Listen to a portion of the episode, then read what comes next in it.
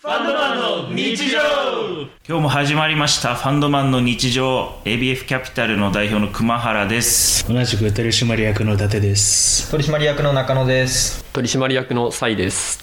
さあ来いはいそんな感じでじゃあ次は果物に行ってみましょうかああこっちやはもうちょっと分かりやすいんじゃないかなどうなんだろうね果。物果物でも大体逆になんかある、まあ、メジャーな果物大体バラ科だから全部近いマンゴスチンなんかこう特殊な特殊な香りが特殊な果物はドラゴンフルーツだじそうそうそうそうじゃあメロンあーうん。メロンもちょっと気になるわ。生ハムじゃんあそれは味かゃんメロンが果物かどうかってね意見が分かれるところだと思うけど確かに気になってないから、うんあ確かに野菜説あるいいんじゃないまあ野菜からの流うんれ。メロンはでいオッケーオッケーじゃあメロンと一番かぶってるやつは何かクイズです、あうん1うん牛肉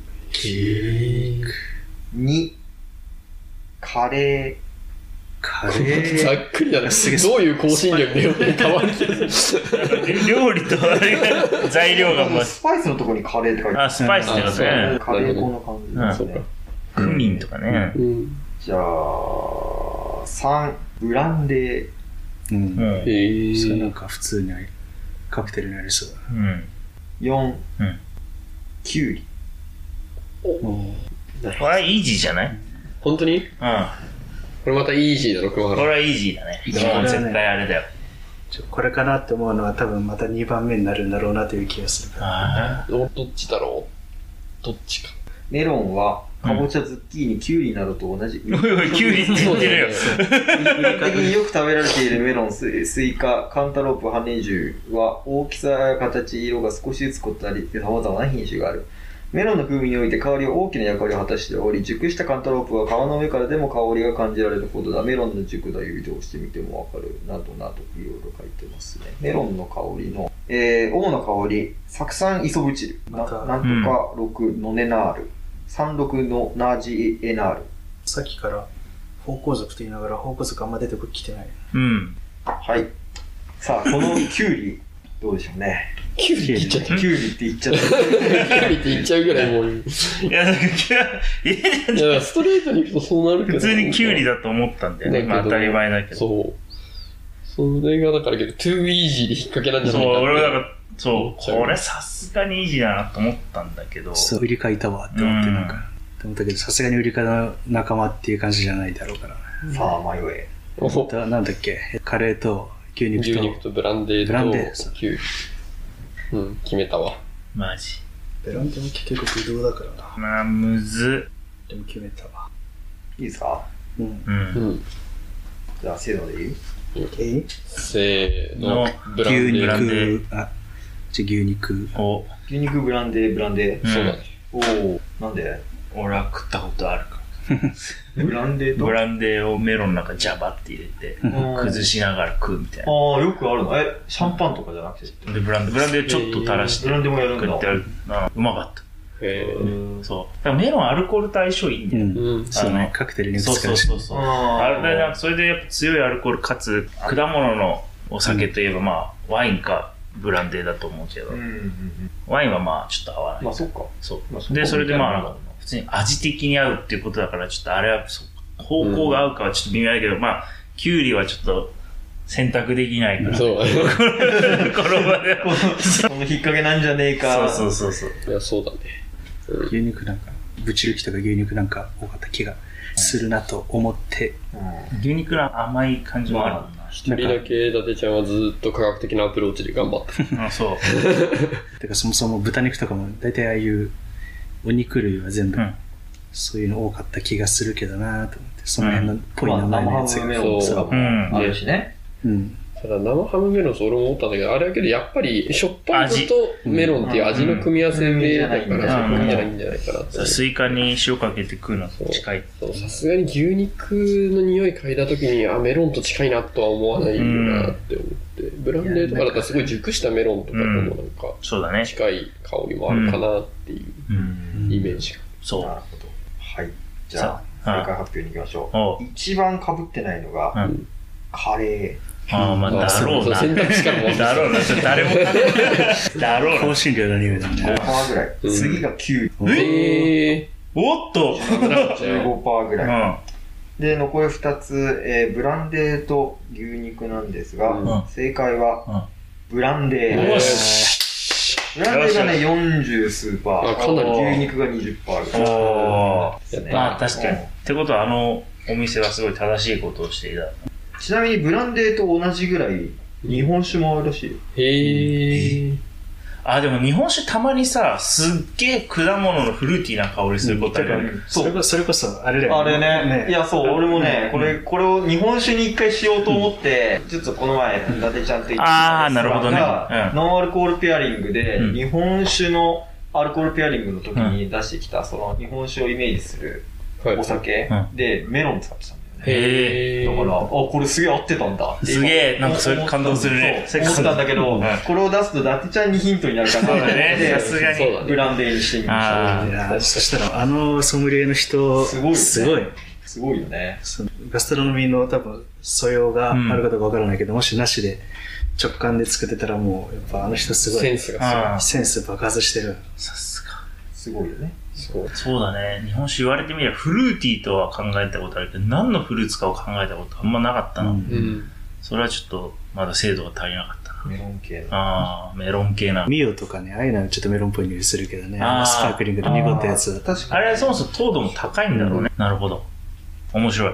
こういうラストバトルか。ララストぐらいにするラストはもう選択肢なしで、選択肢なし。うん、あ、じゃあ、 30%、40%以上の当てる。当てるやつ。もうあ、ああ、そういうことできるんです全種でき類。るできる。あできるんだできるできオるッ。ケー。何がいいかありますかえっ、ー、とね、うん果物、肉、卵、乳製品、魚介類、その他業。界でいこうか。魚介。業界か。魚介の選択肢をいくつかじゃあ出そううか。ん。魚介類はですね、貝の香りってそんなにめちゃめちゃ差があるのかえーっと、あんまりないかもしれない。そんなにない説。魚の区魚別、外か、国人はは魚ねしな介い類、ねタコ、イカ、貝類か、そうだね甲殻類、エビカニ。タコでいここの、このざっくりしたのしかなかったわタコにするう。タコ。タコ、オッケー一番むずそう。なんとなくやっぱ日本人ぐらいでね、魚こんなに分割してそ考えうただらよね。タコってだって日本人かスペイン人ぐらいしか食べないね。そうなんか、しかもタコの中で日本人マダコなの、水ダコなのとかめっちゃ気にするけそど、うね。多分外国人がそれで全部オクトパスだよね。うん。これは、じゃあ、一番合うのを言った人。タコ。タコね。え、それはもう全カテゴリーからでいいうんのその野菜だろ うが、まあそうだよね。ん一番合うやつを探すんうだよん。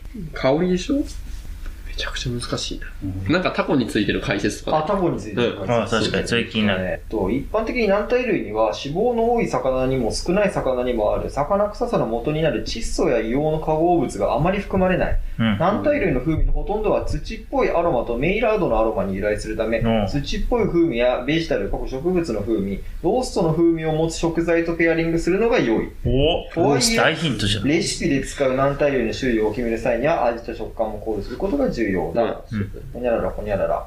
じゃあ逆にここでまたサプライズペアリングでカカオが出てくるし。うん、なんか俺そもうだね。ね。さっきの話だとね。じゃあ、基本的に高いのを当てた方が勝ちだけど、うん。その中で、うんでもこれサプライズペアリングが高いと限らない。うんだからそうサプライズペアリングに当てたら優勝にしよう。オッケー。優勝。もサプライズペアリングがなければ高いのはう当てる。なるん。ほどね。サプライズペアリングあサプライズペアリングまずしていきましょうか。一応、この、この本に書いてるサプライズペアリングのうん。定義を言うと、うん。例えば普通のね、こうベストペアリングっていうのは、いわゆる一般的に知られているペアリング。うん。で、サプライズペアリングは、なんか一般的にはそんなにメジャーじゃないんだけど、うんこういうのを分析してみると、実は意外に合うかもっていうのうがん。うん分かるっていうのが、まあ、サプライズペアリングです。え、これってどんなものを言ってもさ、何パーセントっていうのはいや、えっとね、じゃあ、論外のやつもあるってこと論外がいるはずそう。そうなんだそれっぽいのを言ってもらえれば、そうだね。3人とも論外だったらもう一回さんに選びあ直そそうう。そうね。だかな何体うん。進化の順番忘れてたら、なんか一回陸行って戻った気がするから、なんか陸行って陸で今生き残ってるやつなんだっけ。俺いい。うう。ん。玉ねぎ。たままあまあ、にそれはね、もう、あの、セビーチェとかでね、ペアリング、ペアリングっていうか、一一緒に入緒っにて出てね。くるし、うんまあマリネとかでも出てくるし、まあ土っぽさもあるし、まあなんとなくの甘みっぽい風味も感じれるけど、そんなに強くないしで、ただ、あーただ玉ねぎはちょっと強い別方向の強い香りもある気がするんだけど、あそれをまあ、お酢を使うことで、うまくうんね。だけど、そう。結構合うのがさ、40%とか35%とあかーそういう世界だから、確かにそれくらいだった全部合ら、わせなそくてう、もね合っててもおかしくないかなっていうんで、玉ねこの本にはね、うネギ族っていうのぎ。がじゃあ、うんネギ族。そう、その中に玉ねぎが入ってるので、それでいいですか、うん、いいうんネギ。ネギ族。俺はね、豆。豆、豆科だと思う。豆あか。あ、そのすげえイメージできる。ああ。サヤエンドウとかそういうのだな。エンドウ。エンドウ系ね。エンドウ系ってあるのか。くくり方が。 豆のくくり方が。豆のくくり豆が、海外の人は 豆がえっと細か豆っぽいやつで言うと、エンドウまだあります。うん大豆あい。る、うん。あレンズ豆あ。うんもあるな。エンドウにしますか。エンドウで。わかったこっちは、エスカルゴあるんかな。エスカルゴ、えっ、とね、これを言っちゃうとあれだけどね、エスカルゴはそもそもの軟体類に含まれるな。ああ、なあんーじゃダメだ。そう、カタツムリがこの中に入ってそるう、進化の順番で考えてうん。もあアワビとかもそうすると貝類になるからああ、そうね。えっと、カタツムリ、ムール貝、カキ、ザルだ貝よ、ねホタテ、あクラムダメ貝、タコ、イカ。なので進化論で考えちゃダメだわ、うん全然同じカテゴリーになってしまうわえー、っとそうするとどうしようちょっとアプローチ直感だ直感、うん直感 OK じゃあオリーブおオリーー。ブまあまあ確かにね。多分オリーブオイルはあるもんね。まあオリーブ合いああ、そオリーブもあるね。すごいうん。ね直感って言われたら0.5秒後にオリーブって出てくるんだてう。ちそゃんれ本当の直感。 ガチの食感。ガチ直感。普通それでも考えちゃうかねら。。すごいな。さはい。じゃあ、これは、あ。えっと、ネギ属、エンドウ、オリーブね。うん。うん。じゃあうん、サイ君からうん、何パーセントか。ネギこ族。うこれ高いと思うよ。入って俺はないネ結ギ構属、うん。 40弱。うわ、すげえじゃん。あ、もうこれ負けたよ、こんなん。強っ。次、じゃあ、クマ。うん。エンドウ、エンド25ぐらい。えウ。ーおー、まあまあまあまあ、悪くない数字だよ。最後、ラテちゃん、うオんリーブ、うん。え35。ー、強っ。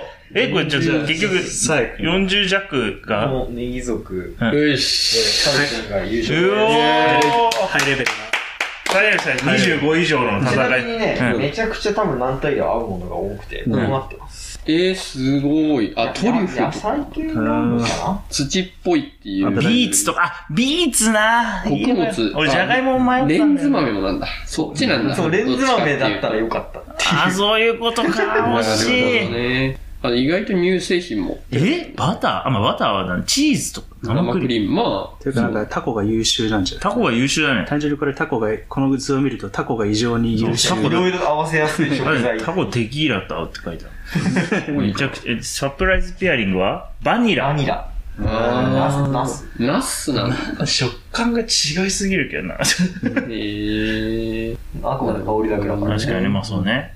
ナスの香りを抽出してやればいい。なるほど。えー、面白い。というわけで、はい。優勝者は、サイ。3えい。ポイント、2ポイント、1ポイントね。おーお素晴らしい。ー、いい感じだった。白熱した勝負だった。楽しいね。うん楽しいね。話ね、こういうのを見てうん、勉強していくのもいい、さっきのその日本酒メロンみたいな話で、うんあー確かにねおーってなるし、確かだからレストラン行くのも楽しいし、なんかこういうの見あえて、サプライズっぽいの組み合わせて自分で家で作ってみる。確確かに面。白いかあもと、ねこれ、この本、視覚的にもいいね。そうそう、これすごいね、分かりやすいんだよね。うんパッと見てなんかどれが合いそうかってそうね分かるから。リスナーの皆さんにも伝えたいぐらいだそうね。ね。フェイバーマトリックシェフとか、なんか我々が関わるような人とかに、うん。参考になるの確かに。プレゼントしよう。みんなにプレゼントしスよなう。ので、という感じで、面う白い。ん。また何かあればこういうのやってみたいと思います。。はいい。まあ今日はちょっとね、いいね。飲食っぽい話題になって、確かに。よかったと思います。高校の科学のねおさらいもできたいやモノパークそれがびっくりなんだけど、同じね、教育カリキュラムやってきたはずなのになんか、トマト伊達ちゃんの科学知識量とか経験が。でももう何年やってないかわかんないけだど。よね。いや、だからそれも含めて同じはずなんだよ。 15年ぐらい触ってないけどそね。うまあまあでまもあうち一応大学院でやってたからまあーあ7年ぐらいあーやらなきゃいけないそれは若干、いやすごいな。いや、でも一番やっぱパーマに使われてたのがやっぱ、ああ、そうだったって。そうそう。俺もね、久々に思い出した自分よ。もその感動欲し自か分っのこの自分の場合天然パーマだからこれ生まれつきスルベド結合がっつりなんかそう ね設計されちゃってるねぶちぎろう、ぶちぎろう。ストッパーがそうだよねストあッパそうそうーぶちぎって伸ばしてもう一回つけるっていうた。あなるほどね。いやーいや、楽しかった。楽しかったです。じゃあ、また来週はーい。バイバイ